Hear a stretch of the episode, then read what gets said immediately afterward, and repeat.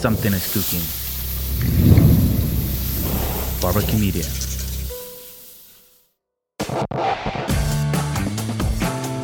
Hey, soy Ben Kay y esto es Trae Servietas. Durante años, mi trabajo fue perseguir la nota política, a veces de manera humorística y otras tantas un poco más serio. Ahora tengo la oportunidad de conversar con gente extraordinaria, de entrada muy diferente a mí, pero con toda la intención de ser sinceros frente a los micrófonos. Así que bienvenidos a este podcast y Trae Servietas, porque el resto lo ponemos nosotros.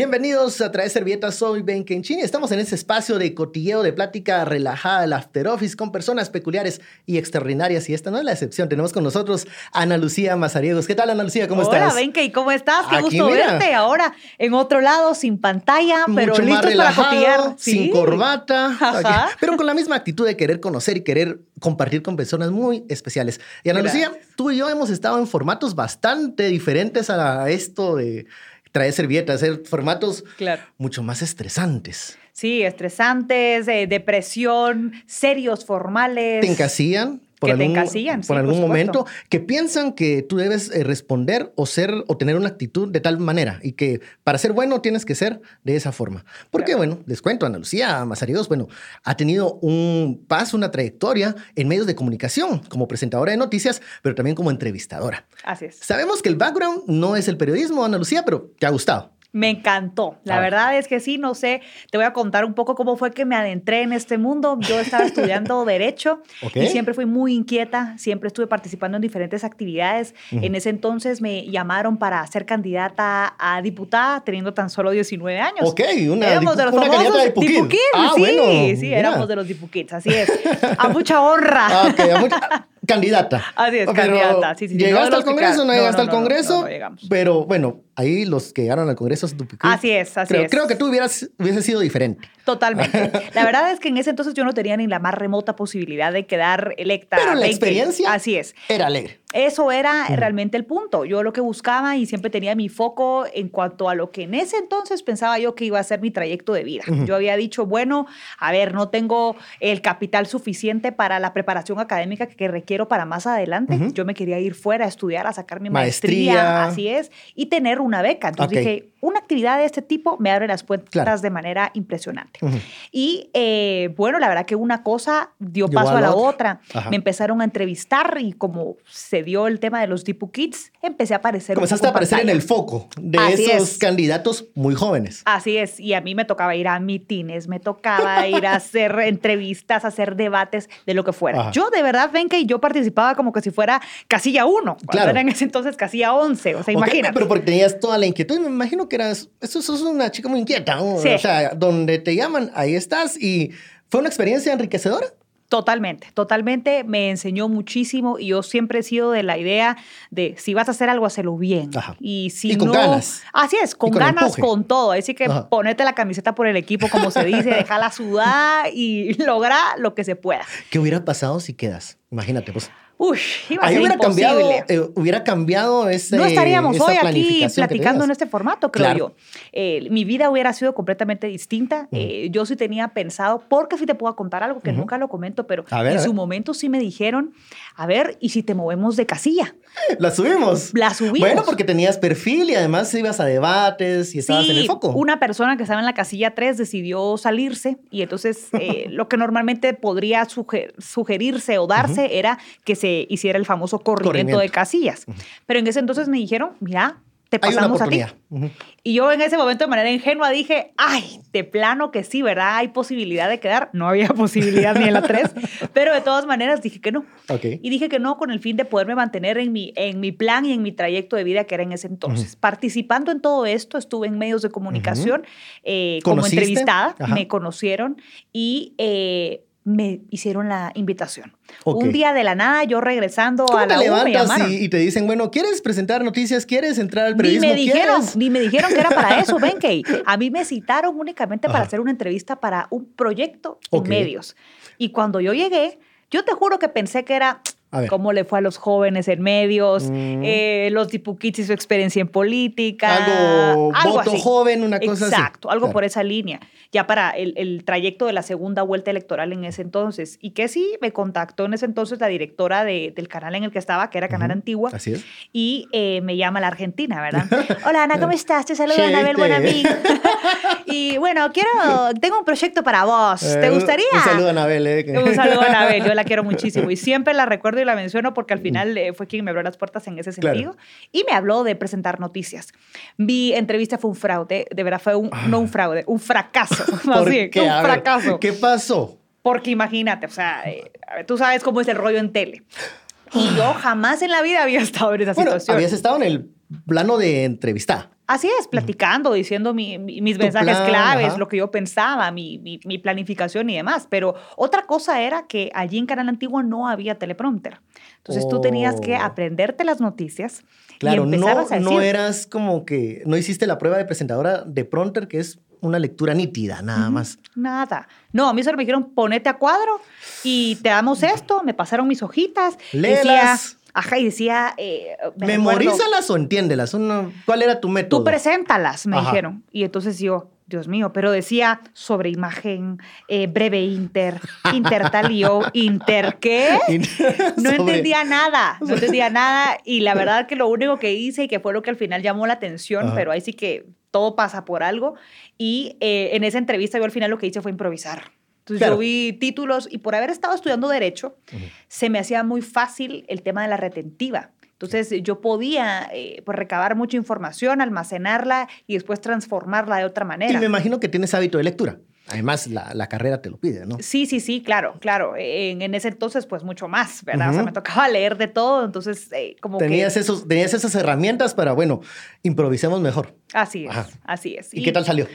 Pues mira, un mate de risa, porque la verdad es que hubo un momentito que yo no sabía, no tenía tampoco el conteo, yo no estaba acostumbrada a que me hablaran al mismo tiempo mientras yo estaba Claro, hablando. eso, eso es terrible porque es como tú estás en algo y aquí se están a veces peleando, o se están dando instrucciones y uno dice, ¿eres tú Dios o qué? ¿Qué está pasando? Exacto. Porque quieres seguir el hilo de lo que estás hablando o, que- o lo que te está diciendo el entrevistado. O cuando no te apagan el, el- el micrófono de la cabina y tú Ah, estás y escuchando lo que están hablando ajá. y tú estás intentando concentrarte en no perderte en el hilo. de la not- No, Ajá. no, no, Bueno, yo lo que hacía era así, hacer siempre esto. Claro. Para que, para que si hay una cámara no piensen que estás en blanco, pero a veces uno se, se llena la cabeza de todos estos ruidos que Sí. hay y lo dificulta. Así es, pero la verdad que lo que me ayudó en ese momentito fue eh, empezar a concentrarme en mi capacidad de improvisación Ujú. y cómo podía yo recabar información importante y transformarla de otra manera. Y fue ahí como me gané la entrevista. ¿Ok? Porque en el momento en el que leo algo y yo añado otras cosas, yo al final me reí porque dije, esto no es lo que dice la noticia, pero todos se lo creyeron. Ajá. Entonces me dijo Anabel, así, pero más certero con los datos. A- Así, pero ajá, empápate, pero así. Ajá. Y bueno, me dijeron, bueno, bajó el, el- el propietario del canal y me dijeron, mira, acabo de ver tu prueba y queremos que empeces mañana. Y yo, Pero ese sí era un cambio en tu plan de vida. Totalmente. Y eso es algo que a mí me ha caracterizado, Benkei, porque he visto cómo lo que he planificado no necesariamente es lo que ha ido ocurriendo. Y he dejado que eh, podamos tener esa cintura, ese movimiento de poder abrirle la puerta a oportunidades Que, uno no en- que uno no tenía proyectadas, pero que uno sepa que van en la línea de la esencia que uno tiene como persona. Y cómo se logra, dirá uno, cómo puedo identificar cuáles son esas cosas y oportunidades que llegan y que yo diga, ¿será que me van a separar de mi objetivo? ¿Será que va a ser un error? ¿Será que es un error? ¿Será que me van a hacer perder el tiempo? Y yo lo que empecé a determinar en ese momentito era que al final, ¿cómo podía yo saber que iba en una línea adecuada? Es que todo tuviera al menos un elemento que los hilara y que pudiera relacionarnos. Yo dije, a ver, las noticias no se pelean con el derecho. Claro. No me estoy yendo hacia otra cuestión, sino que eso va a incluso colaborar a que yo tenga una perspectiva distinta en mi carrera Y profesional. te abrió los ojos en, en otros eh, espacios o otros temas que tal vez eh, no conocías tanto o no te habías eh, interesado. Eh, sí, por supuesto, porque incluso eh, como soy así inquieta, yo ya tenía también en ese momentito eh, el tema de la responsabilidad de pagar mi universidad. Ajá.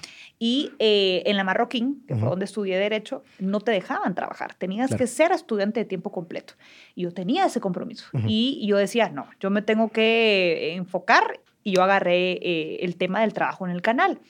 Lógicamente no iba a satisfacer lo que en ese momentito necesitaba económicamente, pero lo vi como una puerta también para otras oportunidades laborales. Y es una vitrina, hay que reconocerlo. Totalmente, O sea, si lo haces bien, es una vitrina que te permite tener proyección para otros proyectos, otros temas, otras áreas. Así es. Siempre cuando uno tenga foco, estrategia y consistencia, las cosas se van haciendo de buena manera. Ok, esa es la parte bonita, pero la parte del desgaste Sí, de estar claro. en el ojo público, Claro. ya no eras Analú, eh, De eso vamos a hablar más adelante, sino eras Ana Lucía Mazariegos, la anchor de un noticiero. Claro, incluso eh, yo me recuerdo, Maffer es una de, de- de mis amigas que, pues bueno, tuvo siempre esa presencia en esos momentos cuando tomé las decisiones y demás, y ella se había ido a estudiar producción argentina. Ujú. Y en un momento ella me dijo, yo recuerdo muy bien esa plática porque me dijo, es que mira, Pochaco. Vos ahorita ya no sos vos, vos sos figura pública. Y yo decía, ay, ¿cómo vas a creer? ¿Cómo vas a creer? Ay, por favor. Y me decía, es que, ¿en serio? Es, es, ya, pasa, metete o sea, en, la- en la casilla y sos eso y tenés que comportarte como tal. Y eso de verdad que me hizo, eh, obviamente acompañado a pláticas con otras personas, el background y el foco que también yo tenía, porque teniendo 19 años, ven que 19, casi 20, Estás- estando en la U. Estás eh, joven, ajá, la claro, U, eh. que querés salir a molestar, a Ah, fregar, a Las parrandear. fiestas del fin de semana, las Claro, y, yo invitaciones. decí- y me pasó una vez una experiencia A ver. estaba yo y salía a parrandear normal, tranquila, un viernes, y yo siempre he sido alegre, molestona, fiestera. y bueno, estaba yo en la barra pidiendo mi trago y de la nada alguien dijo, ay, tomémonos un shot, que no sé qué. Ujú. Tranquilo, no tiene nada de malo, perfecto. Me iba a tomar y llegó una persona y me dice, usted es Ana Lucía Mazariegos, ¿verdad? Sí. Mm. ¿Qué pasa si le tomo ahorita una foto tomándose un shot? Y yo, tómemela, voy a sonreír, Ajá. dije yo. Y Salud, se- dijo usted. Ajá, y se, y se inmutó en ese momentito. Pero lo que lleva detrás de ese mensaje Ajá. es lo importante a analizar, porque es, yo espero que tú como figura pública cumplas con estos requisitos y te comportes de, de- de determinada manera. Situación que al final no debe de ser así, porque dentro de un personaje, o más bien detrás de un personaje, hay una persona humana. Claro. Hay una persona humana que hay tiene... errores, aciertos, Claro. deseos, frustraciones. Total. normal. Y eso no debe de ser un parámetro para medir el profesionalismo, eh, tu trabajo, eh, cómo estás cumpliendo con los deberes que te tocan en la posición en la que estés.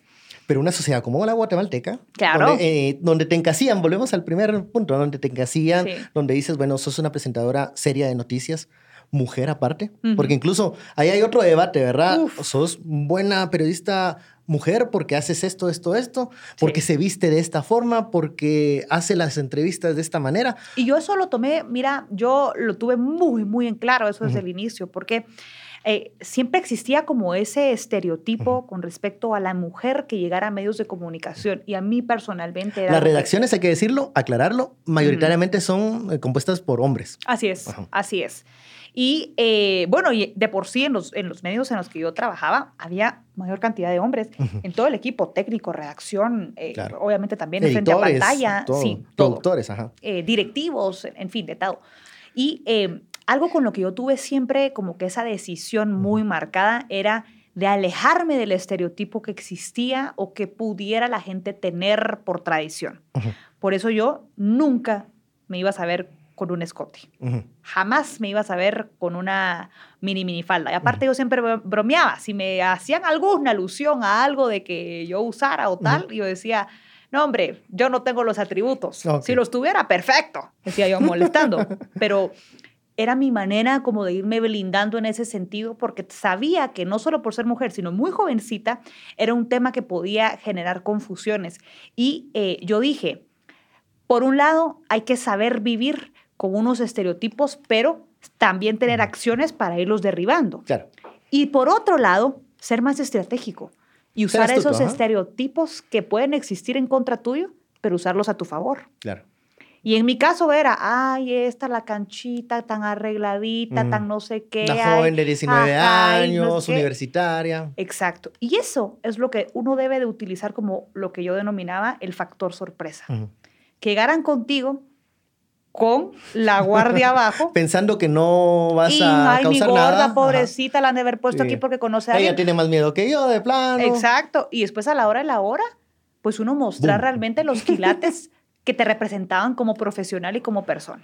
Y ahí viene el, el estrés este cuando uno comienza a tener en entrevistas personajes que son de un peso, digamos, o de una personalidad difícil. Sí. Tuviste estas experiencias, las vimos incluso en pantalla, en vivo, Sí, claro. en algunos momentos. ¿Cuáles, son, fueron, ¿Cuáles fueron los momentos más difíciles de, de tu paso en la tele cuando, cuando te topas con estos personajes Claro. que no quieren ser cuestionados, no quieren ser señalados. Ellos quieren hacer relaciones públicas en una entrevista muchas veces. Claro, totalmente.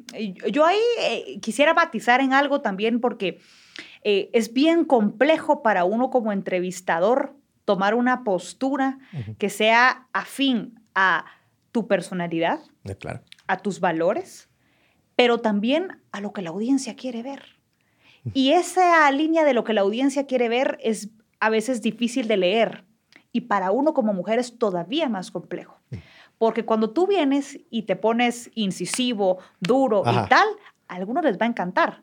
Pero otros dirán, está abusiva, está patojita, porque se le ¿Crees, está poniendo crees, al- Ana Lucía, que, que, por ejemplo, si, si fuera un entrevistador varón con esa actitud, dirían, ay, qué carácter, qué fuerte es.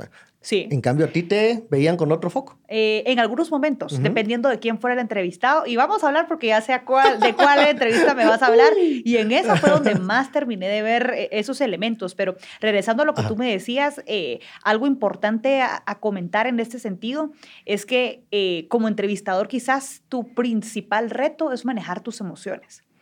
Es Sí. manejar tus Y emociones es difícil, es muy difícil. Y, y mis entrevistas más complejas han sido aquellas en las que yo no he logrado manejar mis emociones.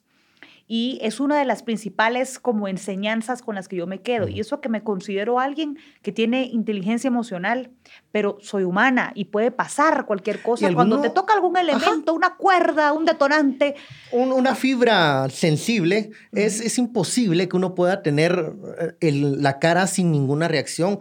O eso es lo que hay que ensayar muchas veces. A mí me Así pasaba es. también, ¿no? Igual, así Claro. como que hacías cara, eso no. o sea, y se veía en la, en la pantalla. Después yo veía eso y decía, uy, ahí se me notó que tengo, Sí. una, tengo una opinión en ese sentido. Y es difícil. Y, y sí, vas aprendiendo poco a poco. Eh, hay momentos en donde tú te quisiste levantar, terminar una entrevista y decir, ay, no, esto, esto no, No. va. Nunca me pasó, siempre dije la voy a terminar aunque estuviera encabronada en medio de esa, pero dije la voy a terminar. Ajá. Nunca me pasó algo en esa línea, pero sí en algunas yo decía, "Ah, esta gente no vale la pena siquiera darle más espacio. Por ejemplo, en mi último paso, cuando ya estaba en Azteca, en, en mi noticiero Hechos con Ana Lucía Mazariegos, me tocó toda la fase de, de entrevista a candidatos a la presidencia Uy, era una lista interminable, ¿eh? una lista fuerte, eh, larga, y por los parámetros que había puesto el tribunal, tenían que ser bajo las mismas reglas del O juego. sea, todos eran el mismo espacio, me el recuerdo. mismo cabal. espacio, mismo tiempo. Entonces yo a veces decía, hay veces que hay un entrevistador, un entrevistado que no te da más. O Que sea, no, que te dice, y bueno, sí, Sí. tal vez. Eso Vamos a pasó. Esa analizar. es una de mis entrevistas Ah, más difíciles. me Eso, tocó eso, eso es remar en, en dulce de leche, diría Maffer. Uh, total, totalmente. Me tocó una vez con un fiscal del Ministerio Ajá. Público que llegó, eh, en principio llegó como adormitado. claro. Y era cuando yo estaba en Noticiero de la Mañana y me respondía, sí. Ahí se no, acababa de levantar el sí, tipo de plano. No, ajá, de verdad, yo decía, ¿y qué más le puedo sacar? Y yo elaboraba y repreguntaba, pero son estas las complicadas y uno se va como que molestando. Y uno Eh, quiere que el tiempo avance porque sabes que no va a ir a otro lado, ¿no? Claro, claro, claro, pero esas quizás son como las más complejas en las que uno no sabe cómo manejar sus emociones o aquellas en las que uno entra con miedo por eh, no conocer enteramente un tema. Claro. Y algo que yo siempre dije es, no me voy a poner a No te vas a sentar. comentar Ajá. Algo, que, algo no que no sé. sepas. Ajá. Y si no sé, me pongo a preguntar de la manera más general para que dentro de lo que me van diciendo en algunos voy elementos. repreguntando. Claro, si no es. va uno a ponerse a hablar cosas que no conoce.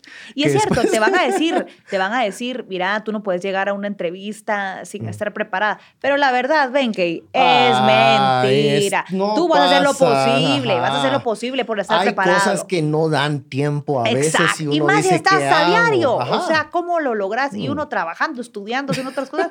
De verdad que era el esfuerzo sobrehumano. uno pide pelo, entonces hay Claro. momentos en donde, ajá, uno hace eso, voy a sacar información del entrevistado para saber de qué va esto. Claro. Ahora, has aprendido a manejar tus emociones, eh, me imagino que eso te ayudó a, a- a crecer, a madurar eh, este paso por esa experiencia periodística, pero hay gente que no sabe manejar sus emociones. Y ahora te pregunto del tema de esta entrevista del presidente Jimmy Ah, Morales. sí. Todos vimos en vivo cómo se paró el hombre y se fue. Eh, ya estaba en él, él en esta etapa en donde no tenía ninguna paciencia con Sí. medios de comunicación que no fueran quienes le hacían relaciones públicas. ¿Qué pasó? ¿Cómo te preparaste? ¿Cómo fue? ¿Y qué, qué ocurrió luego de esa entrevista?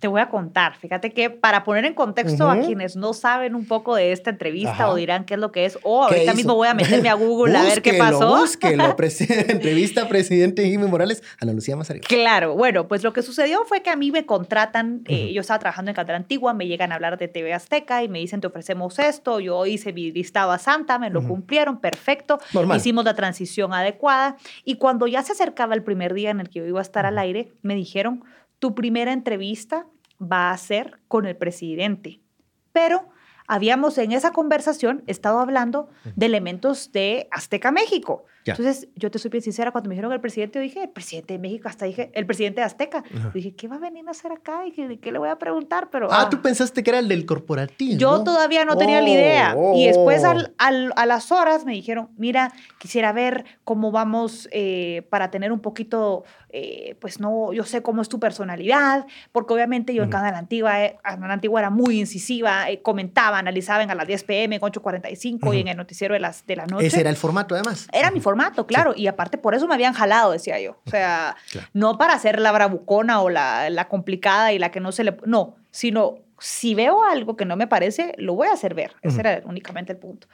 Y bueno, me dicen, no, es el presidente de la República. Ah, Ah, bueno. bueno. Yo había tenido una experiencia entrevistándolo en Canal Antigua, justo cuando había pasado todo el escándalo de su hijo. Ok. Y desde esa ocasión él había quedado como que un poco Tocado, sí. tocado. Ajá. Entonces, ese es como que es el background detrás de. Y aparte, ojo al dato, A ver. yo conocía al entonces presidente de la República, Jimmy Morales, desde antes, porque cuando yo fui candidata, lo hice con el partido en el que él había como participado, candidato a, a de la alcaldía de Misco. Ajá, y yo trabajaba los municipios del departamento de Guatemala, había una- específicamente en Misco. había yo había compartido Ajá. mitines con él y de verdad que me caía súper bien. Muy bien, como persona me caía muy bien él y muchas de las personas que incluso llegó al, a- al gobierno. Entonces, eh, cuando me dicen que va a ser la entrevista, perfectamente yo me preparé y me dijeron sobre la consulta popular. Ujú. Yo dije, a ver, hay muchos elementos que yo cuestiono sobre el tema de la consulta popular y todos sabíamos que no había necesidad de que fuera en ese momentito. Yo tenía mis preguntas. Todavía me llegaron a hablar porque el presidente dijo, yo ya no voy porque es Ana Lucía, cuando le dijeron ese día. Ok. Ese mismo día me dijeron, ya no viene el presidente. Ay, Dios mío, Bueno, media hora, ¿qué vemos? va. ¿Qué hacemos? ¿Qué Ah, va, hacemos? Perfecto. Plan B. Unos minutos antes, sí viene Sí el viene. presidente. Ah, perfecto. Ok, retomamos plan. Ajá, retomemos. Eso pasa, eso pasa seguido en la tele. ¿eh? Hay, Sí, hay que andar yo preparado. mi primera pregunta con la que iba a empezar, ven, que iba en la línea de decirle, presidente, ¿cree usted que al ser ahora el vocero de la consulta popular, no cree que le estará afectando a la misma y por ende haciendo que menos, Menos personas vaya. participan? Esa, ¿Por qué en ese momentito el presidente tenía un capital le, político le- muy le- bajo? le estabas diciendo que, que podía ahuyentar gente en lugar de Ajá, generar esa iba a ser mi primera pregunta. Ajá. No la hice porque me dijeron, viene como la gran diabla. Y cuando llegó al set, tú sabes cómo son las entrevistas con, Ya. con- con el presidente de la República, Mm. pues se abarrota, abarrota el, el Todo set. el mundo llega a ver. SAS, Ay, ajá, directivos, la- todo mundo, el estrés es mucho mayor. Llegan hasta los directivos muchas veces a escuchar. Yo todos, tenía todos los directivos todos. del Mm. corporativo, de todas las empresas del grupo, todo mundo. Ya. Y era mi programa debut, o sea, era mi primer programa en Azteca. Entonces, eh, los nervios eran altos, muy, muy, muy altos. Y eh, cuando llegó el presidente, saludó a todo el mundo y a mí no me vio a los ojos al saludarme. Entonces, cuando dijo, yo desde ese momento dije, bueno, Lucía, cambiemos tu estrategia en 3, 2, 1. Y me fui desde una manera un poco más generalizada. Y él se molestó en el momento en el que yo le cuestioné el por qué la inversión millonaria en esto Ujú. y no hacerlo en conjunto con la fecha que se iba a hacer en Belice de la consulta o bien con el momento de las elecciones para ahorrarnos ese, ese dinero. Contexto, nos dejaron vendidos con esa consulta, porque Belice, ya saben... Lo que no se le dijo al presidente en ese momentito Era fue lo que posible pasó. que iba a pasar eso y pasó. Bueno, Exacto. entonces, Bueno, yo le decía, a ver, ¿por qué Pe- Belice va a estar interesado en eso? Pero bueno, no vamos a aburrir a nuestra audiencia contándoles ese es elementos otro tema. coyunturales pero políticos. digamos, él ya venía, ya venía tocado, ya venía Y con, esto poca no te paciencia. digo y voy a ser responsable Ajá. en decirte que no creo que es porque específicamente por mí, sino que seguramente por la presión de su cargo, no era su día, no era su día. Y llegó el presidente y bueno, estuvimos eh, eh, conversando, él ya estaba como con poco altivo, eh, me tiró un poco de comentarios en la línea de, de meritar por edad y que ese tipo de cuestiones. Yo ya estaba como que un poquito así. Pero no fuiste abusiva. o sea, Jamás, en ningún momento. Yo no, y ahí es donde voy al elemento de cómo es que la óptica cambia desde quien lo ve detrás de, o sea, de- frente a la pantalla, en comparación a que si detrás de la pantalla estuviera un hombre entrevistándolo. Y de verdad que no es a, a buscar a, a argumentos feministas o machistas, aunque tienen un tinte de, pero sí te puedo decir que esa misma semana de la entrevista, eh, le hicieron también al mismo presidente una entrevista en un medio internacional, Ujú, dos más bien. Se lo hizo Fernando El Rincón ok. y eh, se lo hizo Jorge Ramos. El ¿Te carácter de con- ellos, ya sabemos cómo son. Ya Ajá. sabemos cómo son, cómo son entrevistando y ahí sí uno hasta dice, puchica, este Ahí fue lo de la corrupción, creo que él, él decía Jimmy Morales, ¿verdad? Claro. Exacto. Y en ese momento de la entrevista, cuando él lo agarró, yo no vi a nadie de nuestro país poniendo en los comentarios del video, respeto a nuestro presidente, qué abusivo es usted, respételo por su investidura presidencial. Nadie, nadie. Pero cuando fue mi caso, la verdad que al principio recibí muchísimos mensajes de apoyo. Ok. Tú fuiste uno de ellos. el Ahí, te mandamos porque yo vi ese, esa entrevista y, y, bueno, compartimos esto, Claro. esto de, de saber cómo es estar en ese espacio Claro. Y experimentar esos, esos, esas reacciones. Totalmente. Y bueno, pues él, estando en la pregunta, eh, vino y me dijo, es que usted está poniendo palabras en medio que no, presidente, yo le estoy reformulando la pregunta. Y vino él y dijo, bueno, con esto respondo. Se cerró su saco. Empezó a responder, Y se vio a cámara, se levantó, me pasó enfrente de mi cámara, yo lo que hice fue seguir hablando. Seguí hablando y eso mostró también como que mi, mi temple y mi profesionalismo en ese momentito, porque yo pude haber venido y decir, me faltaban esas preguntas, Ajá. Eh, pude haber hablado de la, de la actitud del presidente al levantarse, pero eso hubiera demostrado menos elegancia y profesionalismo. Eh, ponerte tal vez al mismo nivel del que se enojó. Y el que se enoja, pierde.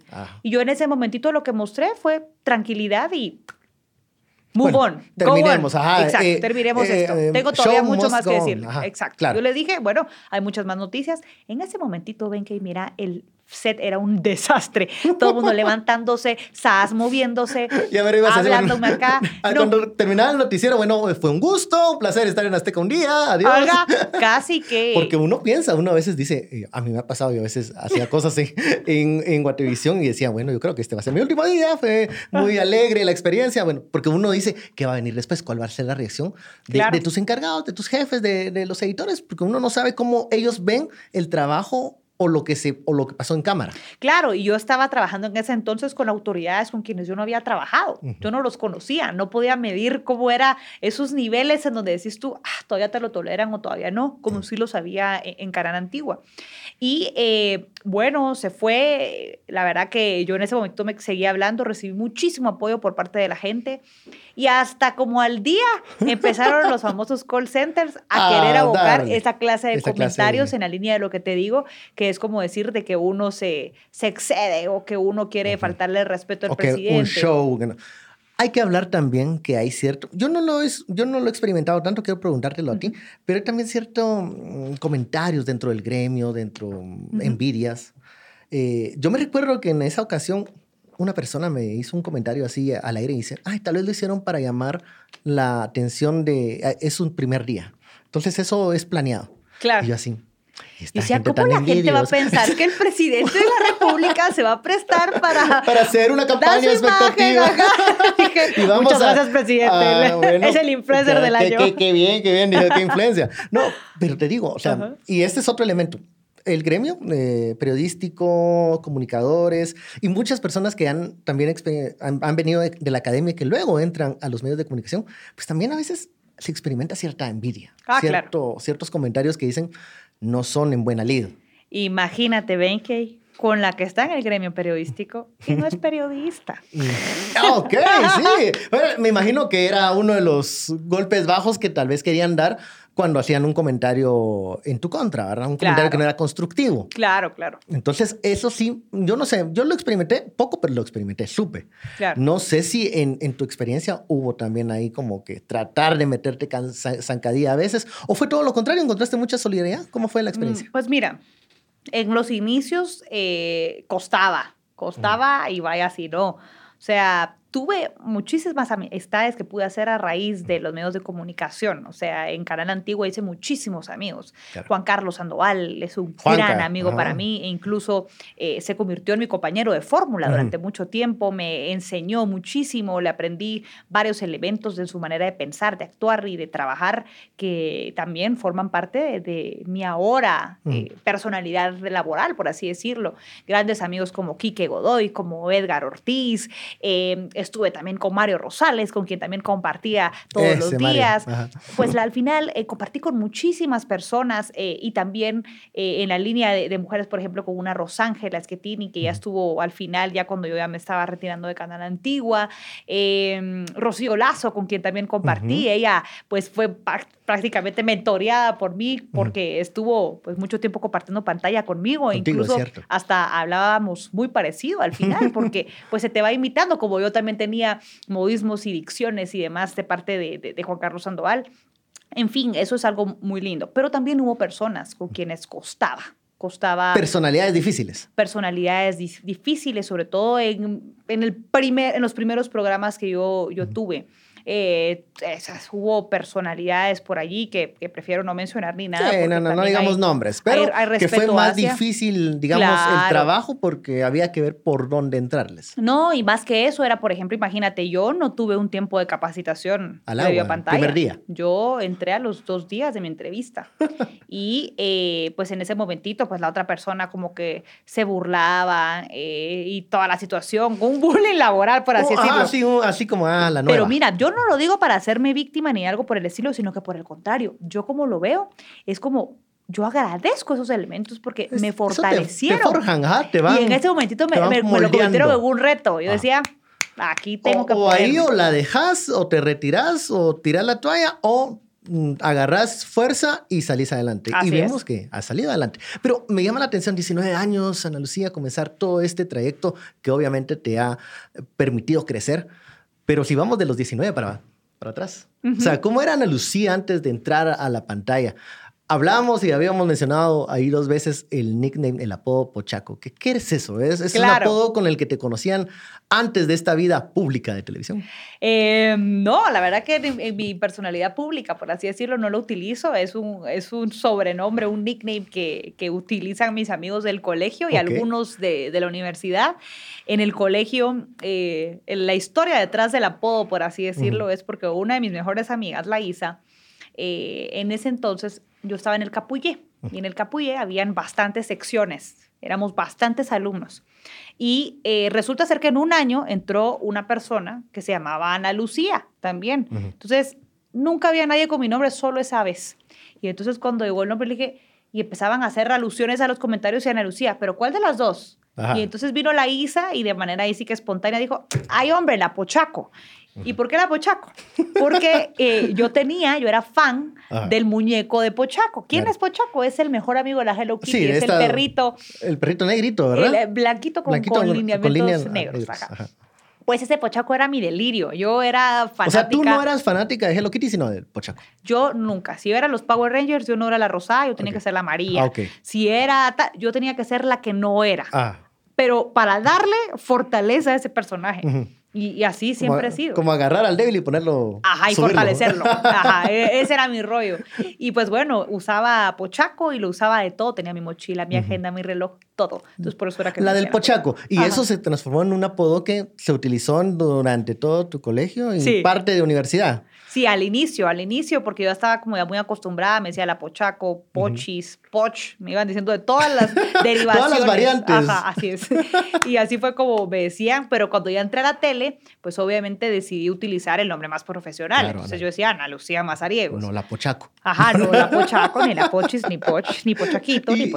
¿Y, y- y cómo era Ana Lucía eh, adolescente? Pues que a mí eso de que a los 19 ya entrar a este tipo de, de- de experiencia, pues te cambia mucho. Pero ¿cómo Claro. eras antes? ¿Cómo, ¿Cuál era la rutina de, de Ana Lucía, de la Mira, Pochaco? En personalidad, por así decirlo, la verdad que no, no dista mucho de lo, que, de lo que soy ahora, en el sentido de eh, siempre fui muy espontánea, eh, fui muy extrovertida. Pero no me imagino que eras la malcriada del salón, no. No era la malcriada, pero sí era la molestona. Sí Ok. molestaba, eh, yo, y siempre fui como mente maestra detrás de. Una vez eh, cerramos, por ejemplo, la clave, la, la- la puerta de noveno A.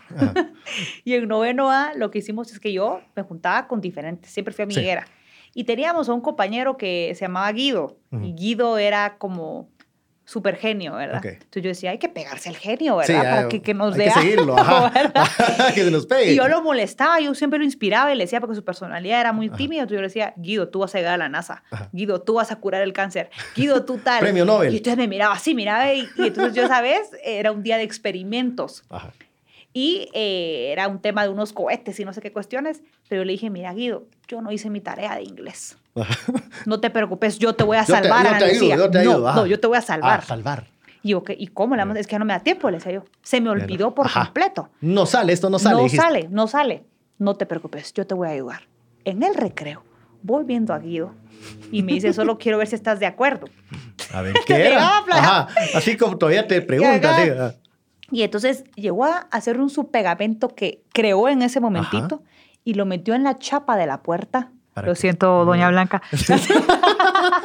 lo metió en la puerta para que se quedara sólido. Ajá. Entonces ya no podías abrir la puerta. Y te Todas las cosas estaban adentro. To- O sea, Nadie podía entrar a la un clase. sabotaje a, a la clase y Tal- todo el resto de compañeros que decía, o sea, ¿sabían de eso o solo era una cuestión No, de no, no, primero era así porque si no, ¿qué pasa si te Ajá. embaucaban a todos y O alguien te decían a chía. alguien- ajá, no Eso decíamos. ¿no? Si- no, eran pues astutos, No, no, sí, maquiavélicos. Sí. Eso, otra vez me escondieron también el, el- el- el diario donde estarían los reportes. Eh, yo le cortaba los, el pelo a, los, a, los, a mis amigos cuando los iban a, a dar el Ah, va- Vamos a hacer el, el- el- el- cosa, esta medición de, a ver, porque esto te dice mucho en la clase. Primer, Ajá. primer, lugar, el primer lugar, uno, dos, tres, acá. ¿En qué posición te sentabas tú? ¿Hasta atrás, en medio o adelante? Depende de qué clase, pero... Ah, o sea, cambiabas. No, no, es astuta, es astuta, ya vio. Yo me ponía atrás o si no, en el que estaba pegado a la pared, Ajá, de este lado. al medio, así. Claro.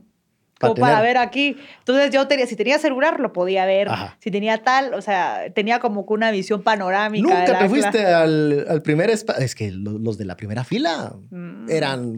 Me quisieron poner en primera fila un par de veces, ya más adelante en cuarto bachillerato. Era cuando lo querían controlar a uno porque uno era terrible. ¿va? Entonces, te pones acá. Pero y yo no. utilizaba la excusa que yo era alta. Entonces, como Ah, era alta, entonces- podía bloquearle la, la vista a los demás. Entonces, así era como, lo- como me iba ¿Cómo, zafando un cómo te ibas zafando? ¿Tu clase favorita? ¿Cuál fue en el colegio?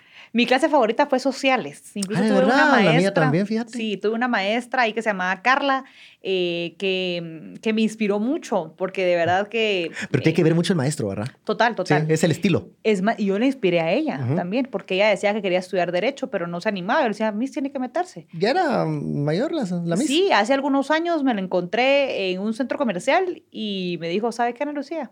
Me metí a Derecho. Ah, qué bueno, qué bien. Y ella me ayudaba a aprender a escribir, a hacer mis ensayos. Entonces, eh, era bien estricta, era bien estricta. O sea, no era que te hacía favores ni nada, Nada. te exigía. Eh, como que te ayudaba a hacer eh, ensayos de una manera como argumentativa y lógica y eso me ayudó muchísimo en mi carrera de derecho al final porque ya en todos los ensayos que tenía que hacer o en las Y- y- y- argumentaciones Y, te, dio, te dio como que estas, estos antecedentes también para ver qué era lo que querías hacer, en qué querías crecer. ¿Y cuál fue la clase que más odiabas? A ver si en esta coincidimos. Ya coincidimos en sociales, vamos a ver. Me costaba física después, pero porque ya en ese entonces yo estaba como un poco más rebelde, no ponía mucha atención, molestaba mucho. Física. Y, cu- y curiosamente, en primero básico, yo daba clases, porque siempre fui Ajá. miraba yo Sí, sí. ¿dónde, ¿dónde había oportunidad? Cobraba por Ajá. dar clases de álgebra.